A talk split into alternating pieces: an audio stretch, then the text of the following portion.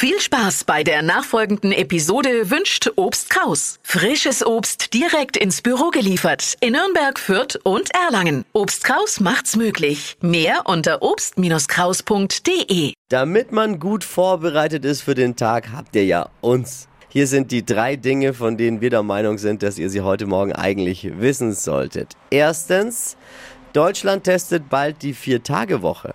Oh. Und da können sich jetzt Unternehmen anmelden und das äh, Modell für ein halbes Jahr ausprobieren. 50 Unternehmen werden gesucht und die Bewerbung dafür startet morgen. Ich sag's vorsichtshalber nochmal. Chef, die Bewerbung dafür startet morgen. Sage ich ja schon immer, ne? Das beste Mittel gegen Montagsmüdigkeit ist halt immer erst dienstags anzufangen. Ja. Ne? Ist ja logisch. Auf Mallorca gibt's eine neue Abzockmasche. Einige Restaurants und Bars kassieren 20 Cent extra für Eiswürfel. Uh, Eiskalter Betrug. Krass. Eiskalter Betrug. Aber krass. 20 Cent pro Eiswürfel klingt jetzt erstmal nicht viel, ne? Aber wenn du dir halt einen Eimer Sangria bestellst, könnte es sein, dass du in den Dispo musst. Oh ja. Da kann man pleite Oh werden. Gott. Der Sommer war laut dem Deutschen Wetterdienst zu warm im langjährigen Vergleich. Damit wurde jetzt schon zum 27. Mal in Folge ein zu heißer Sommer gemessen. Kann ich nur bestätigen, ich habe äh, diesen Sommer das erste Mal schwitzende Beamte gesehen.